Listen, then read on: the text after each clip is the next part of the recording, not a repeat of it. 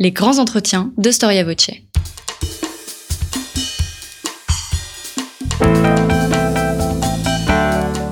Une émission de la rédaction de Storia Voce.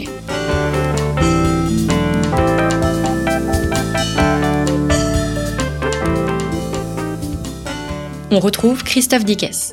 Chers auditeurs, bonjour, merci pour votre fidélité à Storia Voce et bienvenue pour cette nouvelle édition de nos grands entretiens. Rappelez-vous que notre radio a besoin de vous afin de se développer. N'hésitez pas tout d'abord à parler de nous autour de vous. Euh, vous êtes les meilleurs diffuseurs de notre radio et si vous en avez les moyens, vous pouvez nous soutenir en vous rendant dans notre rubrique Soutenez Storia Voce à partir de la page d'accueil de notre site storiavoce.com. En apportant votre contribution au développement de Storia Voce, vous pouvez recevoir un livre d'un de nos partenaires, les éditions Fayard, Perrin ou Talendier. Vous pouvez aussi recevoir un reçu fiscal à la demande vous permettant de déduire de vos impôts 66% de votre don. Merci beaucoup pour votre soutien, merci d'avance.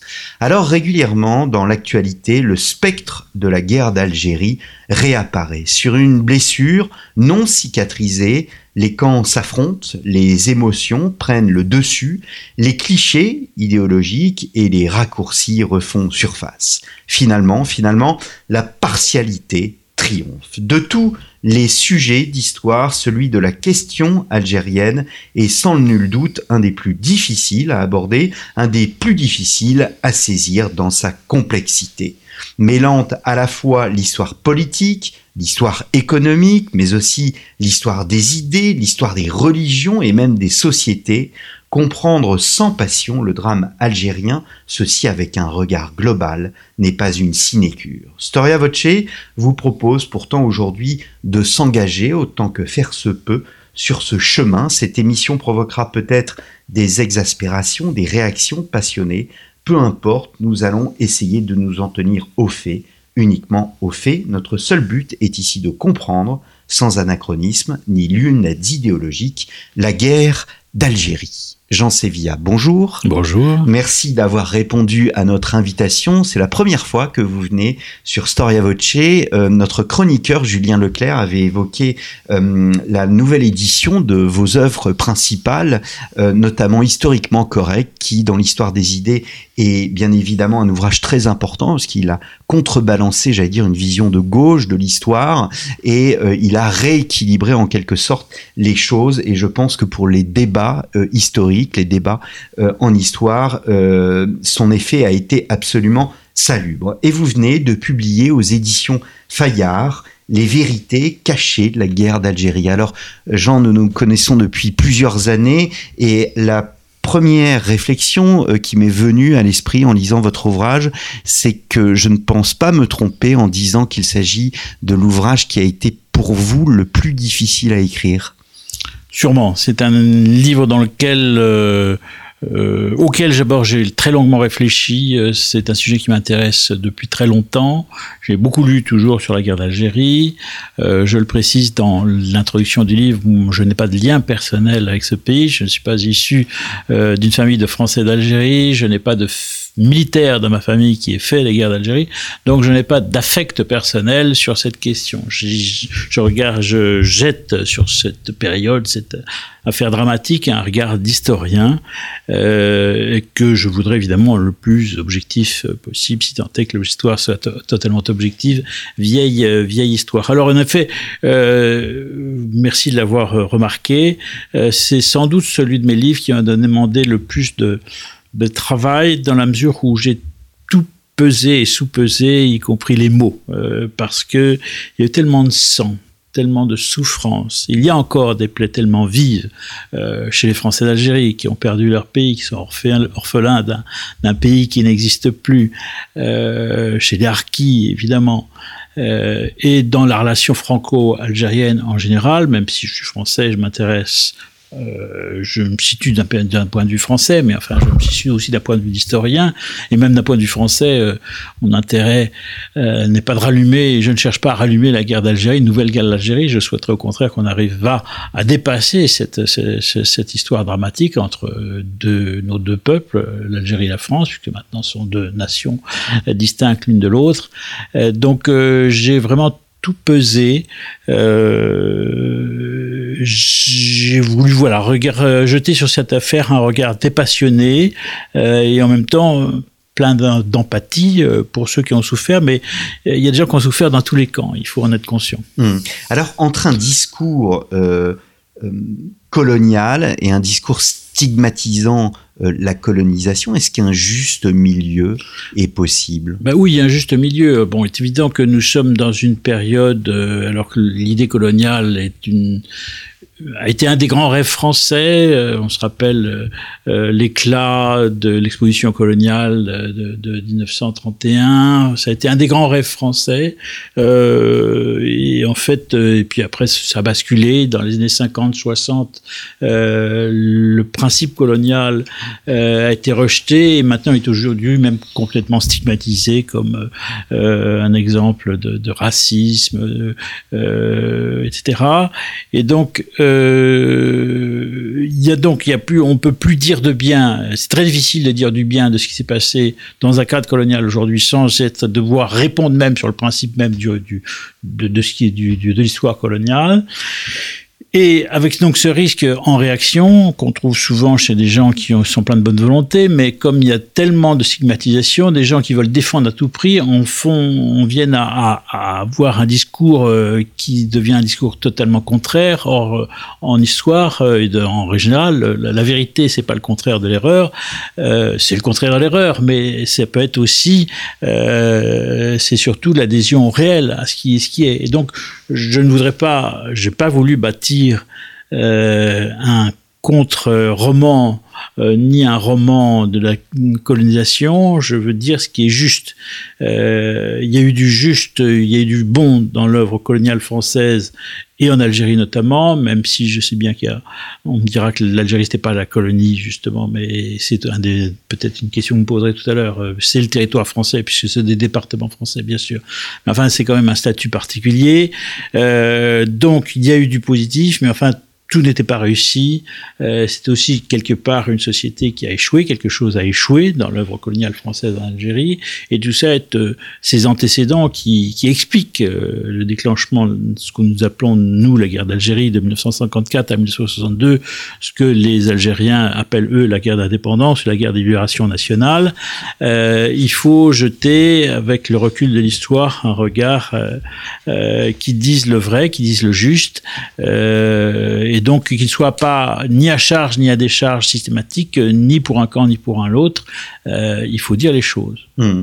Alors, ce que j'ai apprécié dans votre introduction, c'est que vous énumérez en quelque sorte tous les travers dans lesquels il ne faut pas tomber anachronisme, réductionnisme, mensonge par omission et il y a énormément de mensonges par omission, énormément d'anachronisme, manichéisme, indignation collective et occultation. Euh, est-ce que on n'est pas soumis euh, C'est un peu, j'allais dire, du même ressort, par exemple, avec la Turquie et le génocide arménien. Euh, du fait de cette implication politique, est-ce qu'il n'y a pas du coup une surémotion sur la guerre d'Algérie? Oui, il y a une surémotion, mais qui s'explique aussi par la, somme de souffrance euh, qui s'est produite pendant cette période dramatique. Il y a des gens qui ont, qui, ont, qui sont morts, euh, euh, il y a des gens qui ont tout perdu, il y a des gens qui ont donné leur vie pour, sur un plan militaire pour mener une guerre qui finalement gagnée militairement a été perdue politiquement parce qu'il y a eu des choix politiques qui sont allés dans ce sens-là. Et donc il faut, il faut tenir compte de tous ces éléments-là. Il y a une surémotion. C'est difficile et puis c'est l'histoire c'est l'histoire contemporaine. C'est toujours difficile d'écrire, c'est plus facile d'écrire de façon dépassionnée sur l'époque de Jeanne d'Arc, pardon, euh, que, que, que, sur la guerre d'Algérie. Les, témoins sont là. Euh, donc euh, c'est une histoire qui est vivante où les cicatrices ne sont pas, ne sont pas encore souvent. Donc, ah, alors je précise ma, ma question. guerre d'Algérie, guerre renvoie à la notion d'histoire militaire. Or, à vous lire, on voit davantage une histoire politique. Oui, euh, j'ai pas voulu faire une histoire militaire en tant que telle, même si par définition c'est une guerre et donc l'aspect militaire y est, mais euh, il y a des dizaines d'histoires militaires de la guerre d'Algérie. Euh, moi, je ne suis pas un militaire, je ne suis pas un spécialiste de stratégie. Euh, c'est plus un livre politique, c'est un, un livre de réflexion politique. Le peuple algérien qui n'existait pas quand la France a conquis l'Algérie, puisque c'est la France qui a créé l'Algérie à partir de peuples différents. Enfin, ce qui est devenu au fil du temps le peuple algérien et la France se sont mariés avec une part de viol ou de violence dans le mariage. Puis ensuite, ils se sont séparés. Pourquoi est-ce que, qu'est-ce qui a marché, qu'est-ce qui n'a pas marché entre les deux? Pourquoi ça a fini par un divorce? Et un divorce dans une mésentente qui dure toujours C'est la question que je pose, que j'essaie de poser sous le regard de l'histoire. Hmm. Alors venons-en à, la chronologie et vous commencez bien évidemment par le commencement, le temps de la conquête, 1830-1847. Euh, Quelle est précisément la réalité de l'Algérie qui n'existe pas encore euh, au début du 19e siècle? Alger euh, est une ville, un port, qui est la capitale de la régence d'Alger, qui est un petit État, qui est en réalité une dépendance de l'Empire ottoman, euh, qui, dont la souveraineté est réelle sur la ville d'Alger elle-même, sur une bande côtière assez mince, sur quelques villes de la côte, euh, même pas sur Oran, euh, et euh, sur l'intérieur de ce pays qui est un pays immense, puisque beaucoup plus tard, avec le Sahara, mais qui sera conquis à la fin du 19e siècle, euh, je rappelle que l'Algérie c'est quatre fois grand comme la France, quatre fois grand comme la France. Dans ce pays immense, en réalité, il n'y a pas d'unité politique et ce sont des peuples divers. Euh, des peuples nomades? Des peuples certains sont nomades, euh, avec un nomadisme, nomadisme saisonnier, qui n'est pas un mmh. nomadisme permanent. Mais il y a, certains sont nomades, d'autres ne le sont pas. Il y a différentes tribus, euh, une organisation euh, socio-culturelle qui diffère selon les peuples, des différences linguistiques assez importantes. Euh, en fait, le vrai ciment, la véritable unité, elle est religieuse. C'est que ce sont des pays, des peuples, tous ces peuples sont des, des, des peuples musulmans. Euh, et donc, euh, puisque la Kabylie a été autrefois chrétienne, enfin, il y a des traces de chrétienté, euh, enfin, qui n'existent plus quand nous envahissons l'Algérie au 19e siècle. Et donc, c'est la, la France qui construit l'Algérie, c'est la France qui battait l'Algérie, c'est la France qui a donné son nom à l'Algérie. On oublie, c'est une ordonnance sous Louis-Philippe en 1839 qui va donner à, ce territoire son nom d'Algérie. la France va construire des routes, va dessiner des frontières, va donner une unité à ce pays, et qui, au fil du temps, à partir de peuples extrêmement divers, même s'il y a euh, encore en 1950 et encore aujourd'hui même des différences euh, culturelles ou un peu ethniques à l'intérieur de l'Algérie, globalement, nous avons fait l'Algérie. Hmm. Et donc, euh, le fil du temps, au fil du temps, malgré tout, il y a un peuple algérien qui s'est constitué, qu'on le veuille ou non. Quels sont, Jean Sévilla, les ressorts de l'idée coloniale au début du, du 19e siècle La prise d'Alger, c'est 1830. Euh, qu'est-ce qui amène tout simplement les Français? Une volonté de puissance, une volonté idéologique d'exporter des idéaux à l'étranger, euh, comme la Révolution a voulu le faire? Le cas de l'Algérie est très particulier parce que c'est pas comparable à la colonisation ni de l'Indochine ni de l'Afrique euh, subsaharienne. c'est une colonisation pratiquement de hasard. Bon, on a un vieux contentieux avec euh, avec la régence d'Alger qui est lié à cette l'histoire des barbaresques. C'est un État pirate, hein, la régence d'Alger, euh, qui a vécu la guerre de course, euh, qui a raisonné les bateaux occidentaux, qui a empoisonné la vie de tous les pays européens en, en, Méditerranée pendant pendant plusieurs siècles. on a aussi un contentieux parce qu'on leur doit, on ne va pas rentrer dans les détails, mais on leur doit de l'argent. Il y a une dette d'argent qui date de Bonaparte du blé qu'on a acheté à la régence d'Alger qu'on n'a pas payé. Là, c'est la France euh, qui a pas été honnête hein, sur cette affaire-là. Euh, ça déclenche un incident, un consul de France qui se fait souffleter par le dé d'Alger. Enfin, bref, donc tout on enchaîne tout ça. Euh, Charles X va lancer la conquête. Dans la pratique, il est renversé aussitôt alors que la conquête vient de commencer. Quand on vient de débarquer à Alger, c'est donc la monarchie de Juillet qui prend ça en charge. Et au fond, on a pris Alger avec pas de plan préconçu. il n'y aura jamais un vrai plan préconçu. Il y a une sorte de trêve, de statu quo qui dure de 1830 à 1837. Euh, les indigènes gardent l'intérieur du pays. La France tient la côte, Alger la côte, pour faire simple. Euh, puis en 1837, ce statu quo est rompu. Commence une vraie guerre de conquête qui va durer jusqu'en 1847. Euh, Abdelkader, qui va donc unifier euh, à peu près les deux tiers de l'Algérie sous sa direction. Euh, va mener la guerre contre très schématiquement encore, c'est le maréchal Bugeaud qui va être donc le chef euh, de l'opération, euh, avec des princes d'Orléans. Euh, Bugeaud va mener une guerre de type très dur, euh, qu'il a appris, c'est une, chez, il a commencé comme vélite dans l'armée impériale de Napoléon, et il applique, il a fait toutes ses premières années de guerre en Espagne, dans la campagne d'Espagne de 1809, 1810, 1809-1810 de, de Napoléon. Il applique les mêmes méthodes, qui sont des méthodes extrêmement cruelles Hein, euh, euh, on fait pas de quartier, on brûle des villages, on coupe, on coupe des arbres fruitiers pour affamer la population. C'est une guerre extrêmement dure. Euh, attention, en face, les indigènes ne font pas non plus de cadeaux. C'est une guerre dure des deux côtés. Maintenant, cette guerre dure, cette guerre de conquête, on estime qu'elle a fait entre 250 000 et 300 000 morts dans un pays qui euh, indigène, hein, dans un pays qui comptait vraisemblablement 3 millions d'habitants. C'est-à-dire, euh, c'est un ratio de, de 10% de la population qui a disparu, ce qui est un, extrêmement important, et qui a laissé des traces extrêmement importantes dans la mémoire indigène pendant, en réalité, des, des, des décennies. Hmm. Euh... Alors, vous citez euh, Jacques Jordi, je me permets de reprendre la citation intégrale. Le paradoxe algérien se met en place. D'un côté, les Français considèrent qu'ils ont fait l'Algérie, de l'autre, les Algériens soutiennent que la France a défait l'Algérie.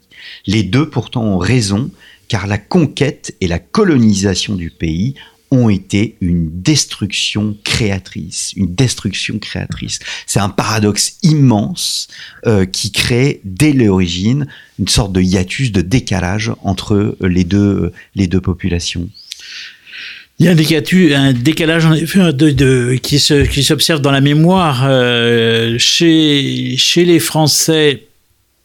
Euh, les militaires qui ont fait la guerre de conquête ont fait une conquête des guerres dures, comme je le disais, mais euh, un militaire ne jamais reste en poste pas toute sa vie euh, au même endroit. Donc euh, il y a des, des, Français qui ont fait des massacres, hein, enfin qui ont fait une guerre dure, mais vont succéder d'autres militaires qui eux n'ont pas la mémoire de la dureté de cette guerre. les colons qui arrivent en 1840, 1850, les Français, les Européens, eux n'ont pas vécu la guerre de conquête, donc n'ont pas l'impression que les choses aient été faites dans la cruellement. Et en revanche, il y a une mémoire indigène puisque ce qui est souvent fondé sur une mémoire orale, une tradition orale, euh, familiale, euh, va garder la mémoire d'une sorte d'effraction euh, dans leur pays, d'une irruption des chrétiens, parce que c'était vu comme ça, dans, sur, une, sur une terre de l'islam. Et donc, il faudra avant qu'il y ait une sorte d'accommodement, avant que naisse une élite euh, musulmane francophile, avant que même s'il y a eu dès le début de la conquête, il y a eu des tribus qui ont, qui ont marché la main dans la main avec les Français. Hein. Dès 1830-35, on a on a des tribus qui, qui qui sont amies avec la France. Mais enfin, globalement, à l'échelle de la population, il faudra attendre 1914, qui est quand même assez tard, la Grande Guerre, euh, pour qu'il y ait une, un début vraiment d'osmose ou de rapprochement, je dirais, franco-musulman. Et ça s'est fait comment? Ça s'est fait par la guerre précisément, parce que euh, donc la France, euh, dans ses troupes coloniales, a mobilisé des indigènes, et la France a été respectueuse des indigènes, de leur religion notamment. Euh, l'armée française, une armée laïque, hein, et donc les musulmans dans les troupes coloniales pratiquaient leur religion, ils avaient des imams, des mosquées ambulantes, ça existe sur le front en 1916-1917. quand il y a des morts, ils sont enterrés selon les prescriptions islamiques, et donc et puis les Arabes, ce sont des guerriers, hein, c'est un peuple euh, viril, hein, donc, euh, euh, une sorte de, quelque chose qui s'est noué sous le drapeau français et dans le cadre militaire euh, d'amitié franco-musulmane qui a existé, qui existera encore dans la Deuxième Guerre mondiale, puisque les armées de la libération de 43, 44, 45 vont compter beaucoup de troupes issues des, trois pays du Maghreb qui étaient Algérie, euh, Tunisie et, Maroc étaient sous, sous, souveraineté enfin, française. Enfin, Maroc et Tunisie, je sais, c'était des, protectorats, c'était un statut différent.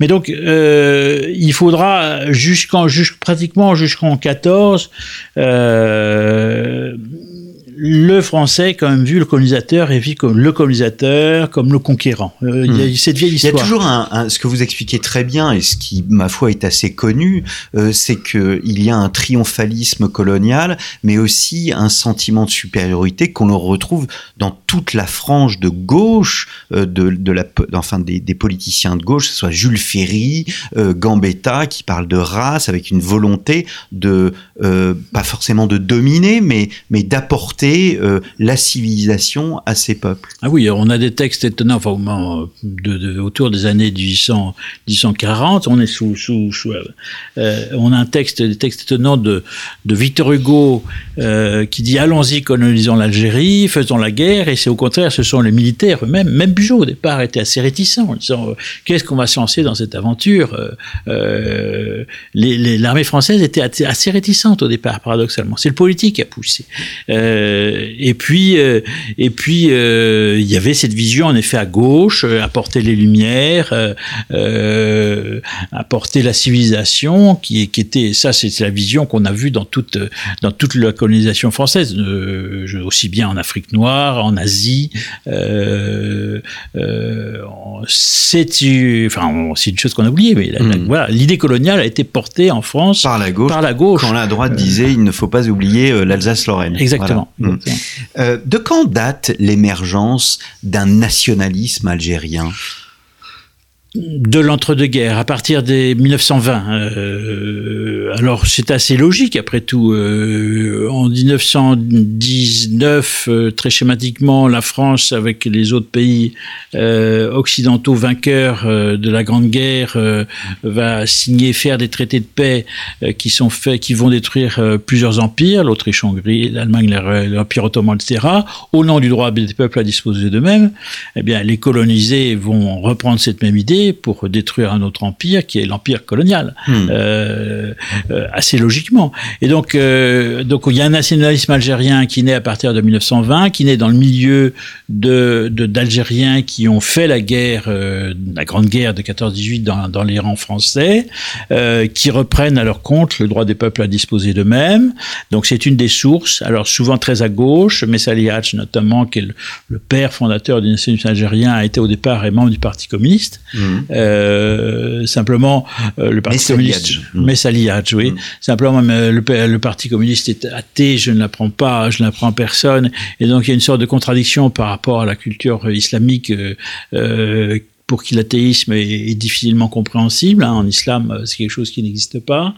Euh, donc, euh, ça va être, il y aura une autre source qui va être euh, bien le nationalisme arabe euh, qui se manifeste au Maghreb, du Maghreb jusqu'à l'Égypte dans les années 1920-1930. Euh, il y a aussi un courant de renaissance islamique euh, qui apparaît, mais qui au départ ne revendique pas d'ailleurs l'indépendance de l'Algérie, mais qui, qui va être un, un des éléments euh, qui va nourrir le nationalisme algérien. Donc ce nationalisme algérien, pour répondre à votre question, émerge dans les années 1920, euh, il se fortifie dans les années 30 et euh, il va être nourri euh, par ce que je pense être un nombre d'erreurs de la France. Et pardon si je heurte certains, mais je pense que comme historien je dois le dire, je pense que les élus européens d'Algérie ont commis un certain nombre d'erreurs de ce point de vue-là et n'ont pas fait du bien eux-mêmes à leur propre communauté, enfin par rapport à l'avenir. Qu'on a tout fait, la France a tout fait, et les élus algériens, euh, européens ont tout fait pour bloquer l'émergence d'une élite musulmane. Euh, pourquoi? Parce que entre les deux communautés, il y avait un rapport numérique qui n'allait que ce qui, qui de plus en plus était défavorable. L'Algérie, euh, dans les années 30, a une démographie qui est déjà galopante. Mmh. dans les 50, on dit qu'elle est semblable à celle qui était sur, que sera celle du Bangladesh. et donc, entre les Européens et la communauté arabo-musulmane, pour faire court. Euh, il y a une différence numérique qui, qui, ne fait que croître chaque année. Et donc, par peur d'être noyé euh, numériquement, euh, eh bien, on va faire instaurer tout un tas de systèmes pour bloquer, système de double collège. Enfin, je ne veux pas rentrer dans les détails, mais pour bloquer la possibilité pour les Algériens musulmans de voter comme les Algériens, euh, enfin comme les Européens d'Algérie. Et donc tout ça va nourrir un mécontentement qui lui-même va nourrir le nationalisme algérien. Alors ce qui est très frappant, c'est chez un homme chez qui, pour lequel j'ai de l'estime, c'est un homme comme Ferrat Abbas, qui, qui est un, des, un, je dirais, un, Algérien qui au départ est de formation maurassienne d'ailleurs. Euh, euh, qui lui souhaite euh, que euh, que l'Algérie émerge comme identité, mais sous la souveraineté de la France. Et puis, comme cet homme va se heurter à des obstacles politiques de plus en plus grands, alors qu'il a des aspirations, je dirais, identitaires, eh bien, il va devenir se tourner vers l'autonomisme. Et puis, comme ça continue, il continue de bloquer, son autonomisme va devenir un nationalisme. Et puis, son nationalisme, à la fin, va se radicaliser et, et, il, finira par adhérer au FLN alors qu'au départ c'est un, c'est un modéré. Donc euh, je pense malheureusement qu'il y a, enfin c'est tout un concours de circonstances que je développe dans mon livre, s'ils l'ont développé dans le cadre de votre émission. Tout, il, y a, il y a le fait que ce qui a été mauvais aussi, c'est la, défaite de la France en 1940 vis-à-vis de l'Allemagne, si vous voulez. Euh, euh, la France était le colonisateur, donc la puissance. Alors une puissance qui est une puissance vaincue, perd de son prestige. Donc une hmm. perte de prestige extrêmement importante euh, auprès, des, auprès des autochtones. Euh, il y a ensuite les divisions euh, franco-françaises de Gaulle, Pétain, Giraud, etc. En Algérie, un certain un certain nombre de cafouillages qui n'échappent pas aux indigènes. Tout ça, tout ça va nourrir un, un, nationalisme algérien, les divisions internes de la France. Oui. Hmm. Et puis il y a une situation économique qui est, qui est mauvaise. les restrictions des restrictions qui frappent toute la métropole. On est en guerre, hein, je veux dire, mais, mais qui frappent encore plus euh, l'Algérie, qui n'a pas d'industrie, euh, euh, qui est un pays extrêmement pauvre. Et donc, euh, la situation économique de l'Algérie, euh, après en 45, pour faire court, est très, très, très, très difficile, économiquement, hmm. très difficile. Et tout ça va nourrir un nationalisme algérien qui va finir par une branche du nationalisme algérien, parce ce n'était pas le cas de tous, mais va, va choisir la voie révolutionnaire qui va être la voie de la lutte armée, c'est-à-dire avec le choix, euh, choix le plus terrible qui est de faire euh, le choix du terrorisme. Hmm. Alors vous décrivez, je, avant de, de venir au, au, au, conflit en lui-même, euh, vous décrivez la société euh, algérienne, vous l'avez évoqué un peu en disant qu'il n'y a pas eu de d'élite en fait euh, mu musulmane. Il y a peut-être une classe moyenne, mais qui n'est pas importante. À vous lire, on a l'impression que euh, finalement la colonisation concerne d'abord les villes, elle, ce qu'elle concerne aussi la l'agriculture, l'administration, et la question que je me permets de poser, qu'a apporté la France à l'Algérie euh, sur le après, on va dire 100 ans de colonisation. En 1931, vous évoquiez l'exposition universelle à Paris. Euh, quel bilan peut-on faire de la colonisation, on va dire, en 1945 Bien justement, on a euh, il y a une société duale en quelque sorte qui s'est créée, euh, alors avec une contradiction, puisqu'en 1848, la deuxième République a décidé que l'Algérie euh, serait des départements français. Donc on a trois, l'Algérie c'est trois départements et le nombre augmentera, peu importe dans les années 1950, mais il y a une sorte de contradiction par rapport au projet républicain, qui est un projet universaliste hein, en théorie.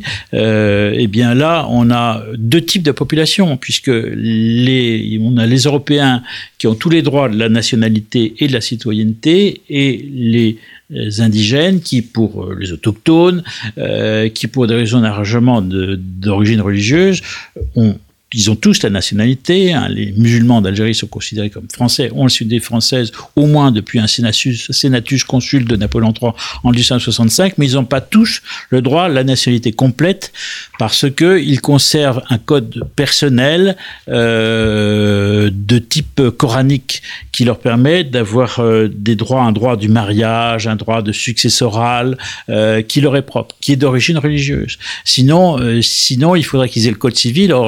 Un certain nombre de prescriptions du Code civil sont contraires aux, règles de l'islam. Mm. Et donc, euh, c'est donc, c'est pas par discrimination que la République c'est ça, c'est au contraire pour respecter les indigènes. En quelque sorte, on leur donne le droit d'avoir leur, leur propre tradition religieuse. Mais du coup, ils n'ont pas la pleine citoyenneté. Et comme en plus, on les bloque électoralement, comme je l'ai dit tout à l'heure, eh bien, il y a une société duale.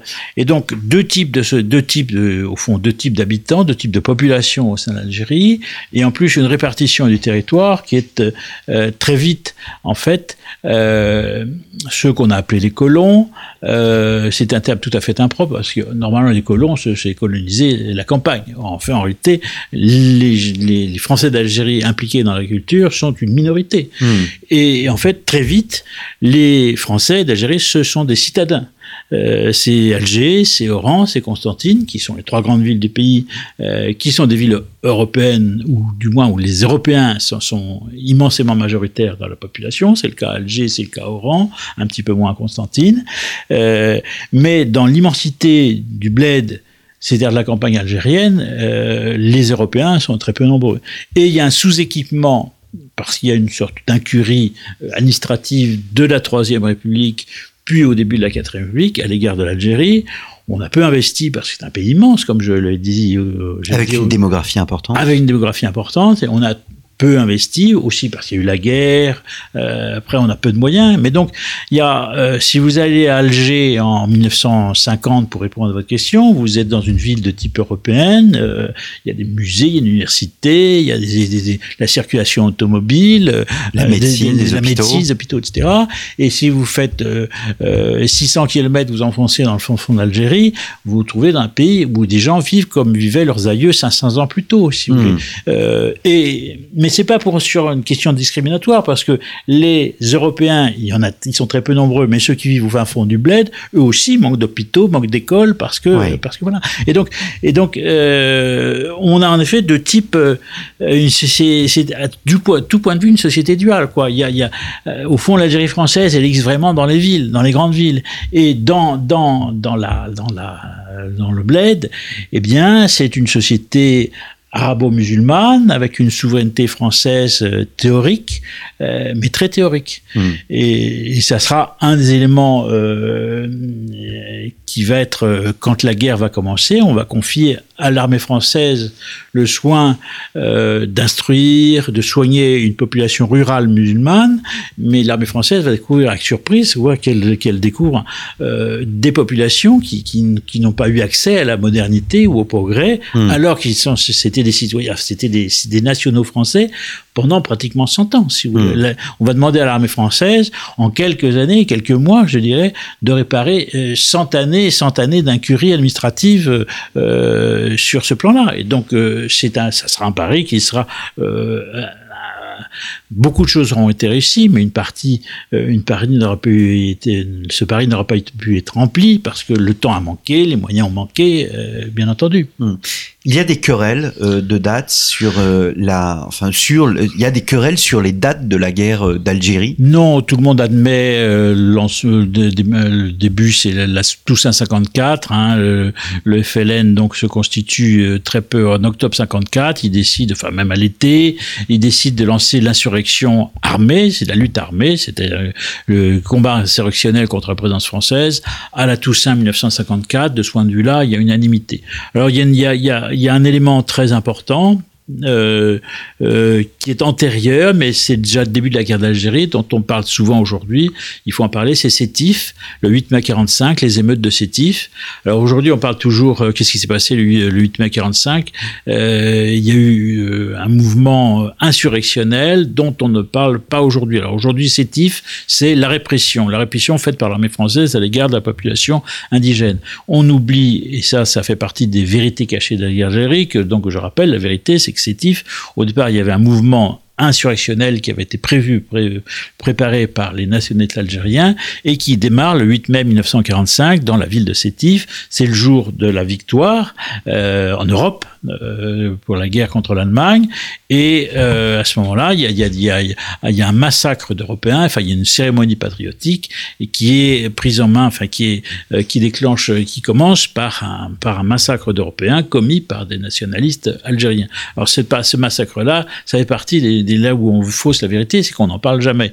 Ce massacre va provoquer une répression et la répression effectivement a été extrêmement sévère. Alors euh, je ne euh, je donne des chiffres, ils sont aujourd'hui gonflés par la propagande du FLN et euh, toute une flopée d'historiens anticolonialistes reprennent sans regarder les, chiffres de la propagande. moi je donne les vrais chiffres qui sont fondés sur des recherches de spécialistes. Hein. Je m'appuie sur des spécialistes que je cite en l'occurrence. mais CETIF, c'est le prodrome de quelque chose. Ça montre qu'il va se passer à la guerre d'Algérie. C'est quelque chose qui est très, une phrase que je donne qui est importante. Le général Duval, qui était un des, un des chefs de la répression, a dit aux politiques, France à Paris, il a dit, euh, on a réprimé, euh, on a réprimé, on, a fait ça euh, durement, mais on vous a donné la paix pour dix ans. Maintenant, mmh. il faut que tout change en Algérie, sinon ça recommencera. Mmh. Il dit ça en, en 1945. Or, euh, rien n'a changé ou pas grand-chose ne changera dans les années qui suivront et le résultat c'est qu'en effet ça recommencera. Mais TIF 45 c'est en effet du manière c'est avant hein, évidemment la guerre d'Algérie proprement dite mais c'est vraiment le signe annonciateur de ce que sera la guerre d'Algérie. Mmh. Est-ce que la quatrième république est au niveau? Est-ce qu'elle se rend compte de ce qu'il se passe là-bas pendant toutes ces années? Non, non, non. Il y a, l'incurie qui était celle de la Troisième République continue. Euh, le gouvernement provisoire de la République française, euh, jusqu'en 44, De Gaulle s'intéresse pas particulièrement à l'Algérie. C'est pas un pays, euh, c'est un pays qui n'en rapportera jamais dans son cœur.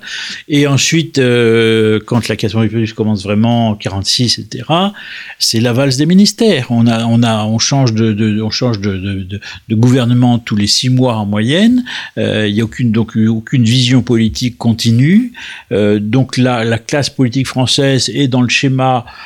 L'Algérie, c'est la France, puisqu'on est dans le schéma jacobin, c'est la réalité, mais il n'y a, y a, y a, pratiquement pas d'investissement public important en Algérie. Euh, bon, il est vrai que la France, euh, de l'après-guerre, elle-même doit se reconstruire, donc elle n'a pas, pas, toujours les moyens, mais enfin, il n'y a pas d'effort qui est fait, il n'y a pas de véritable pensée, qu'est-ce qu'on va faire d'Algérie, comment est-ce qu'on va transformer son pays.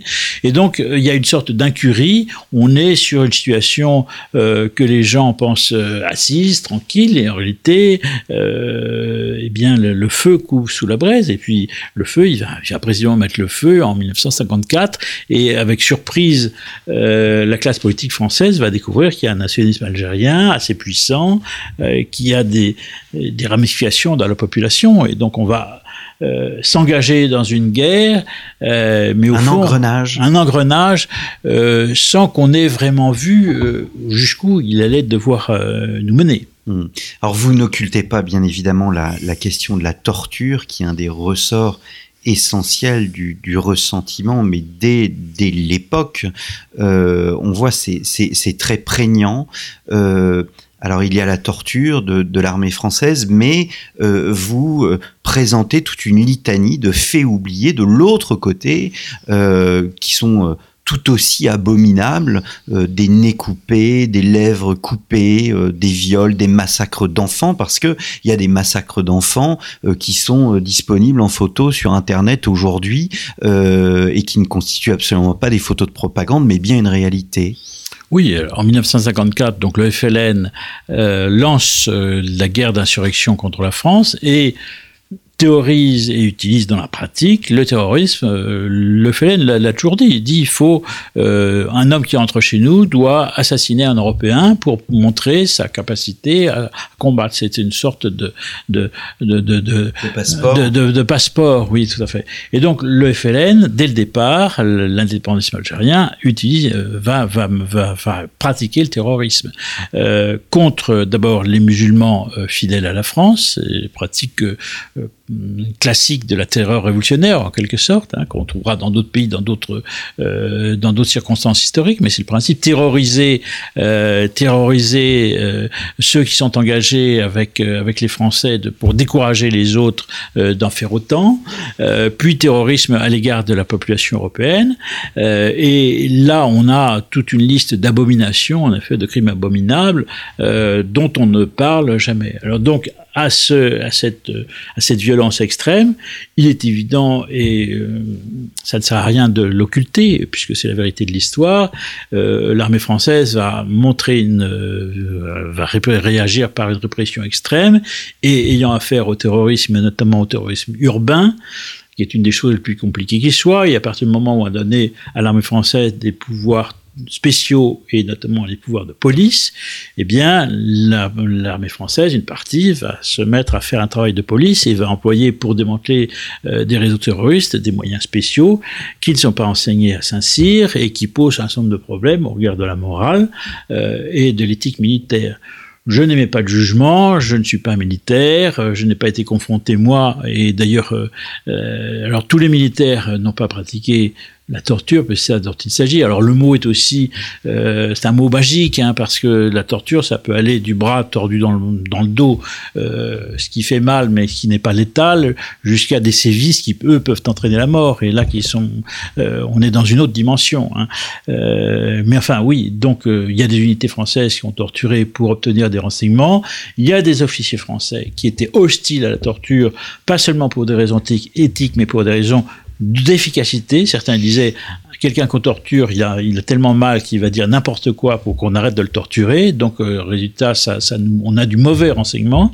Donc, on a eu des, hommes qui étaient contre. Donc, euh, voilà. Et par ailleurs, comme l'armée française n'a pas fait que torturer, elle a aussi soigné les gens, instruit les enfants, etc. Et par ailleurs, il n'y a pas que l'armée française qui a torturé. Hein. Euh, le FLN a torturé.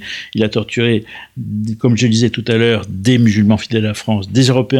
Il a torturé d'autres musulmans. Euh, le FLN, euh, il y a toute une histoire des purges internes au sein du FLN. Oui, parce qu'il y, y, a, comme tout mouvement révolutionnaire, euh, il y a toujours un plus révolutionnaire voilà, qu'il faut ouais. épurer celui qui est soupçonné de modération. Voilà. Donc il y a des purges internes effroyables, effroyables au sein du FLN. Et avec il y a des, des, des, des hommes qui étaient engagés dans le combat pour l'indépendance d'Algérie, qui ont été torturés et tués à mort, enfin torturés à mort par leurs propres frères de sang et de combat, parce qu'ils étaient tout d'un coup jugés comme des, considérés comme des traîtres. Et puis une guerre aussi interne dont on ne parle pas tellement, euh, avec le mouvement rival du FLN, euh, le MNA, Mouvement National Algérien de Messaliadj, puisque c'est, c'est alors que le FLN, quand il s'est constitué, a absorbé toutes les forces du nationalisme algérien, il y a un seul, une seule force, un seul parti qui a résisté à cette emprise du FLN, qui est le MNA de Messaliadj, et il y a une guerre entre euh, le FLN et le MNA qui se déroule un peu en Algérie, mais beaucoup en métropole, beaucoup en métropole, et qui a fait, je donne le chiffre, euh, qui est plusieurs milliers de morts. Euh, euh, donc voilà. Donc la torture a existé. Et puis euh, il y a encore un dernier élément de la torture dont, dont qu'il faut citer, euh, c'est qu'il y a des militants algériens françaises qui en 1962 ont été torturés par les forces de l'ordre, forces de façon pas, pas, pas légale, mais c'est ce qu'on appelait tout, toutes les barbouzes, etc. Donc voilà. Donc malheureusement, si vous voulez, cette histoire de l'Algérie est effroyable. Il y a, il y a, il y a, il c'est pour ça qu'il y a tellement de passion autour de cette question-là, notamment. Enfin, un des aspects, c'est qu'il y a, des, sommes de, de violence, de sang, de, de, de, de, de souffrance humaine qui sont effroyables pendant tout ce conflit et dans tous les camps. Mmh. Alors, euh, sais bien, malheureusement, on arrive peu à peu au terme de, de, de cette émission. Il y aurait bien d'autres choses à dire. Nous n'avons pas évoqué le rôle du général de Gaulle. Je renvoie nos, nos auditeurs à, à, à, votre ouvrage. Il y a aussi le rôle des puissances étrangères. Euh, bon, il y a l'affaire du canal de Suez. Il y a, il y a, il y a, énormément de choses. Il y, a, il y a le rôle des puissances internationales qui, au même titre qu'aujourd'hui, dans les différents conflits, interviennent sur la question algérienne et notamment euh, l'ONU. Vous y consacrez euh, toute une toute une partie, on a l'impression de quelque chose d'inéluctable, d'évident, euh, qu'à un moment ou à un autre, euh, alors que le nationalisme est battu en brèche euh, à travers la fin de, l'exacerbation des nationalismes que sont le national-socialisme et le fascisme, eh bien l'Algérie euh, du, vous l'évoquiez en début d'émission, au nom du droit des peuples à disposer d'eux-mêmes, eh bien, inévitablement, inéluctablement aller recouvrer son indépendance, une indépendance. Moi, je pense que l'indépendance de l'Algérie était inéluctable. Ce dont on peut discuter, et juste un mot, c'est que la façon dont De Gaulle l'a fait quand même est discutable. Euh, euh, il était pressé, il a fait les choses, je dirais, à la hache, et en sacrifiant des intérêts français dans l'affaire, précisément parce qu'il voulait aboutir rapidement. Donc, ça aurait pu se faire différemment. Je pense que c'était néanmoins inéluctable. L'idéal aurait été que ça se fasse sur un, pacifiquement et non pas dans le sang comme ça s'est fait, euh, dans un processus qui dure 10, 15 ou 20 ans euh, et avec le maintien sur place de la communauté française comme ça s'est fait dans les pays d'Afrique noire qui, qui, ont accédé à l'indépendance euh, lors de la décolonisation et où on est resté en bonne amitié mmh. avec eux. Là, on a, on, a, on a fait une guerre où tout le monde a perdu quelque chose, les Français ont perdu, d'Algérie ont perdu leur pays, euh, l'armée française qui s'est battue pour maintenir euh, contre un ennemi, un jour on lui a dit cet ennemi maintenant c'est l'ami, on discute avec lui. Euh, et puis je pense que les Algériens ont perdu quelque chose puisque l'Algérie a été livrée au FLN, qui est un parti totalitaire, qui à la fin s'est révélé corrompu. Euh, et puis euh, euh, les Algériens ont perdu. Aujourd'hui, hein, c'est un rapport et on le voit bien chez les Franco-Algériens. Ils ont, ce sont comme des enfants du divorce. En réalité, l'Algérie, même aujourd'hui, doit énormément à la France. Voilà. simplement, il, y a comme une sorte de refus de le considérer, de l'accepter. Donc, on n'a pas un rapport apaisé, alors que la guerre d'Algérie est finie depuis plus d'un demi-siècle. Eh bien, nous n'avons toujours pas un rapport apaisé. Moi, je pense que l'histoire peut apaiser à condition que euh, qu'on cesse d'instrumentaliser l'histoire, qu'on qu qu regarde le, positif, le négatif, les, les, erreurs, il y en a eu des deux côtés, euh, les crimes euh, la violence, en tout cas, euh, il y en a eu des deux côtés. Euh, il faut le dire, il faut regarder en face, mais il faut dépasser ce stade. Neuf Algériens sur dix aujourd'hui n'ont pas connu la guerre d'indépendance. c'est un pays jeune, un pays en pleine explosion démographique toujours. eh bien, moi, je souhaiterais en tant que Français que nous ayons des relations pacifiques avec l'Algérie et que cette pacification passe notamment par un regard de vérité sur l'histoire. Mmh. Eh bien, c'est sur ce mot de vérité sur l'histoire que nous allons euh, nous quitter. Donc, Jean Sévia, merci beaucoup d'être venu au micro de Storia Voce. Donc, euh, je rappelle le titre de votre livre, Les vérités cachées de la guerre d'Algérie, un ouvrage paru aux éditions Fayard. Merci beaucoup, chers auditeurs, pour votre fidélité et je vous donne rendez-vous la semaine prochaine pour un nouveau numéro de nos grands entretiens.